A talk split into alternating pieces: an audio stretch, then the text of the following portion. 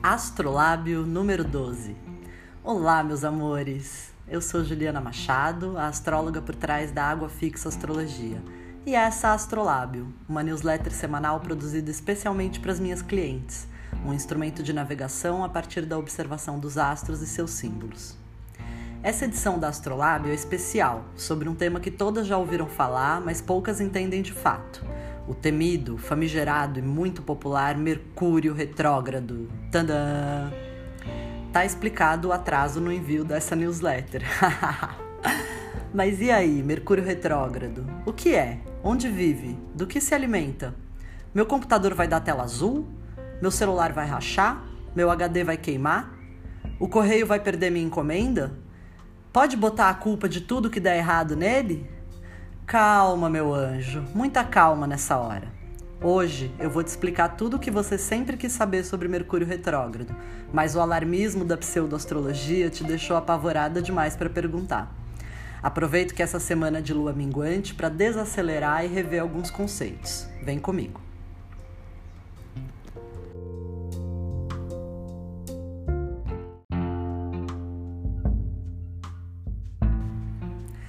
Para começar, precisamos saber quais são os assuntos de Mercúrio, também conhecido como Hermes, Tote ou ainda Exu, o Senhor das Encruzilhadas.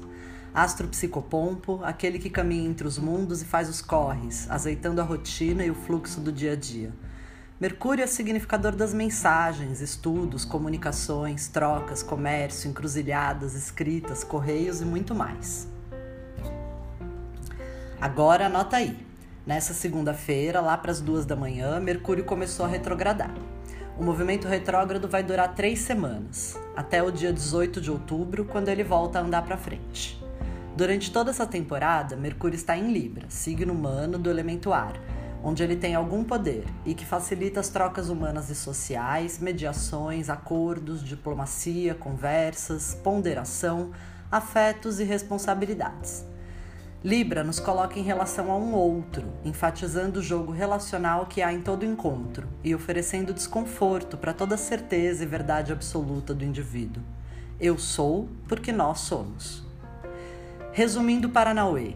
Em Libra, Mercúrio representa especialmente as tecnologias de interação social, a nossa inteligência emocional em relação ao outro e a nossa capacidade de nos relacionar assim como nosso senso estético, ou seja, a habilidade de colocar beleza e ponderação na nossa comunicação, para que ela seja criativa, harmônica e equilibrada.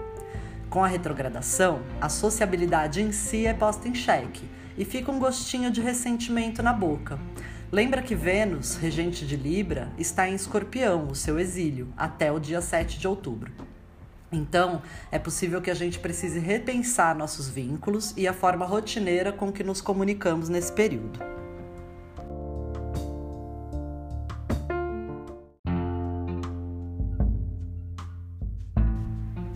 É fundamental a gente entender, antes de seguir adiante, que a astrologia é o exercício de atribuir aos astros no céu correspondências simbólicas com o que acontece aqui na Terra.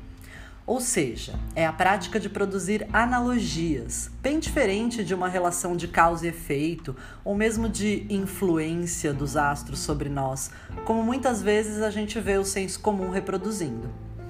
Como uma arte de observação celeste, tudo o que importa é a perspectiva que nós temos do céu mesmo sabendo que não somos o centro do universo, que nenhum planeta de fato anda para trás e que tudo gira, é o nosso olhar, a partir do ponto geográfico em que estamos, que permite perceber os movimentos para frente ou para trás no céu. E a partir daí produzimos representações simbólicas, certo? Pois bem, e o que é a retrogradação? A retrogradação nada mais é do que a aparência, do nosso ponto de vista aqui na Terra, de que aquele ponto luminoso que identificamos como planeta está voltando, andando para trás, ou seja, fazendo um caminho contrário ao que ele costuma fazer. Trata-se de uma ilusão, efeito do nosso ponto de observação. A Terra também se move em relação ao que observamos. Todo astro visível, exceto os luminares, o Sol e a Lua, tem regularmente o seu movimento aparente invertido, pois a posição celeste dos planetas vistos daqui se deve à sua posição e distância em relação ao Sol. Ora eles se aproximam do Sol, ora se afastam. É nesse jogo que acontece, da nossa perspectiva, o movimento retrógrado aparente.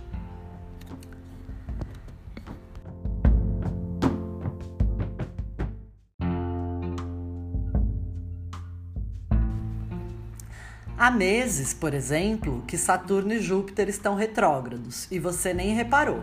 Isso acontece regularmente. Mercúrio anda para trás três vezes por ano, talvez por isso se fale tanto da sua retrogradação. Em dezembro será a vez da Vênus ficar retrógrada, e assim vamos. Sempre que isso acontece, prestamos atenção aos assuntos representados por aquele astro para entender quais reviravoltas esses temas podem apresentar. Nesse caso, o modo de vida baseado nas ideias de produtividade e eficiência neoliberal são colocadas em questão. Imagine que você está saudável e de repente fica doente, de cama. Seu corpo exige uma parada no ritmo cotidiano, sobretudo nos primeiros dias. Mas logo você vai se cuidando, se hidratando e, mesmo enfraquecido, se habitua à nova situação. Com o tempo, você se restabelece. Quando levanta da cama, vem aquela vontade de viver e a sensação revigorante de ter sobrevivido. É mais ou menos assim que a astrologia tradicional entende a retrogradação.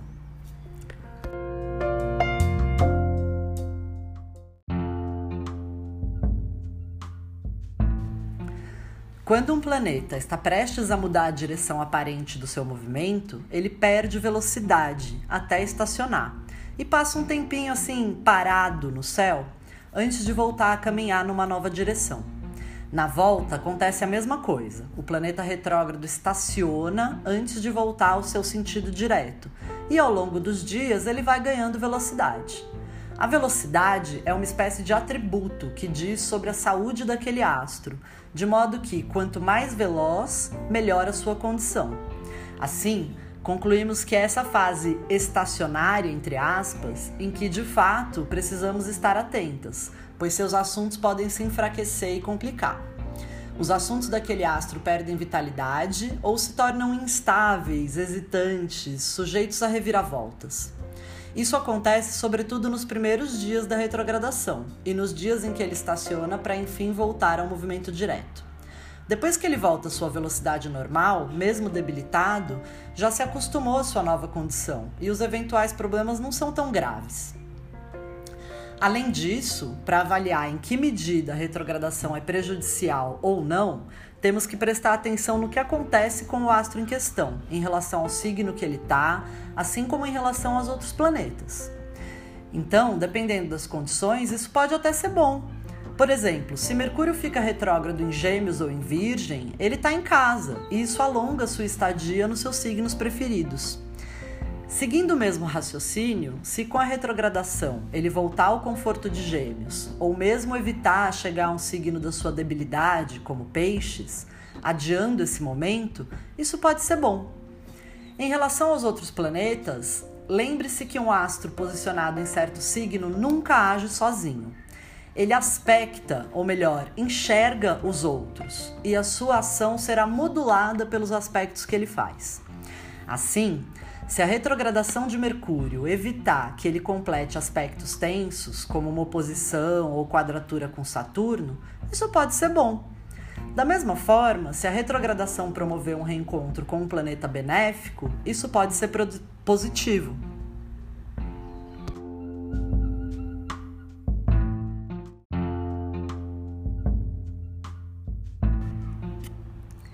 E é exatamente isso que vai acontecer nessa retrogradação de Mercúrio. Ao voltar alguns passos em Libra, o mensageiro vai repetir mais dois encontros muito harmônicos com Júpiter, o grande benéfico, que está em Aquário.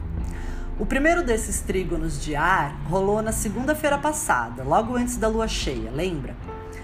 Ao voltar atrás, Mercúrio refaz o trígono com Júpiter no dia 3 de outubro e depois novamente, já com ambos em movimento direto, no dia 1 de novembro.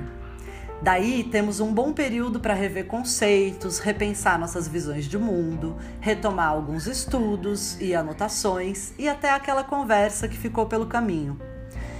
Bom, portanto, para dar atenção aos estudos, comunicações e trocas em geral, pois esses temas reaparecem assim como os aspectos que se refazem no céu. Por fim, vale voltar à questão da posição de Mercúrio em relação ao Sol. O mensageiro está sempre muito próximo do Sol, no máximo 28 graus de distância, e você pode até conferir isso no seu mapa. Assim, ele está habituado ao calor do astro-rei, a ficar sempre perto da fogueira e da secura do Sol.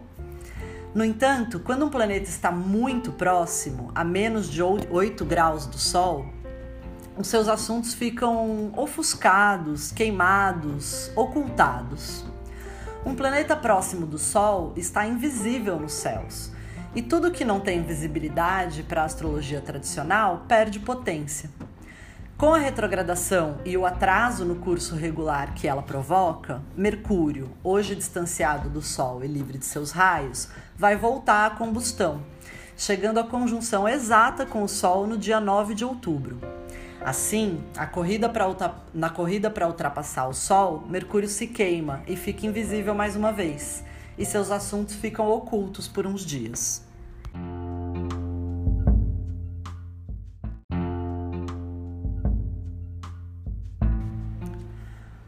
Uma última informação importante para vocês é lembrar que os astros não têm culpa de nada que dá errado na sua vida.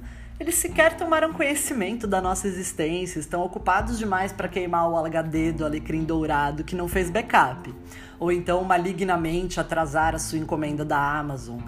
Isso está mais ligado à precarização do trabalho e aos lucros da corporação do que qualquer outra coisa. Eu também acho que o meme pseudo-astral pode até ser engraçado, mas não vale colocar a culpa em Mercúrio retrógrado pelos seus erros e escolhas. O céu reflete o que acontece aqui embaixo, mas não causa nada. Que eu quero dizer é que você não precisa parar a sua vida. E nem todo trânsito celeste é sobre você ou te afeta de forma direta. Para saber como as coisas se relacionam com seu mapa natal e a sua vida pessoal, é preciso fazer uma consulta com uma astróloga. Inclusive, eu estou disponível. Em todo caso, se quiser prevenir contratempos, ajude Mercúrio a te ajudar. Melhor não começar algo relativo a Mercúrio essa semana. Faça o backup dos seus arquivos, espere pelo menos uns três dias antes de assinar um contrato, iniciar um processo de escrita ou lançar um livro.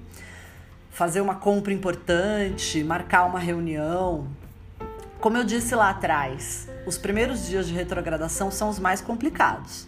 O mesmo vale para os dias em torno do 18 de outubro, quando Mercúrio vai estacionar para voltar então ao movimento direto.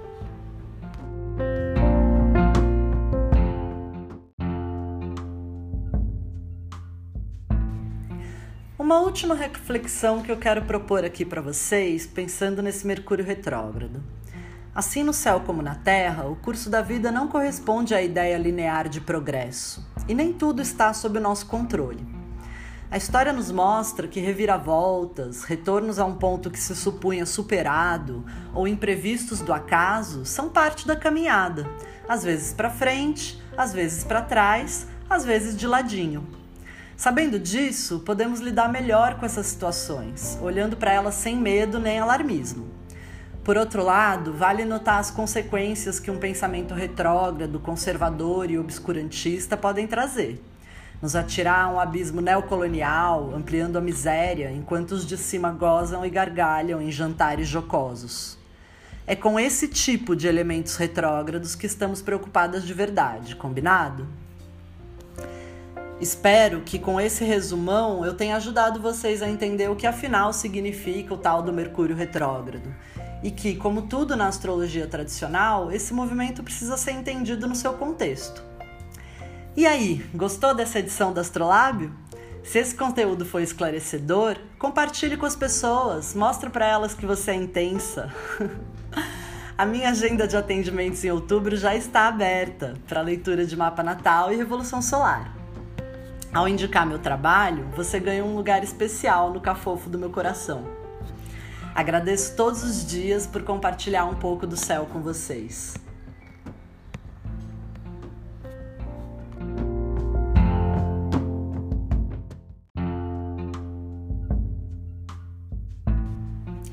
Nota: As referências teóricas para o conteúdo dessa newsletter foram inspiradas em textos de Guilherme de Carli, meu professor de astrologia, e Lô Gabriela, uma astróloga trans maravilhosa que vocês precisam conhecer. Você pode encontrar conteúdo de qualidade nas páginas deles. Arroba Nó do Norte Astrologia e arroba Eixo Terra Céu no Instagram. Boa semana de lua minguante para nós e até a próxima! Água Fixa Astrologia Tradicional, arroba Água Fixa.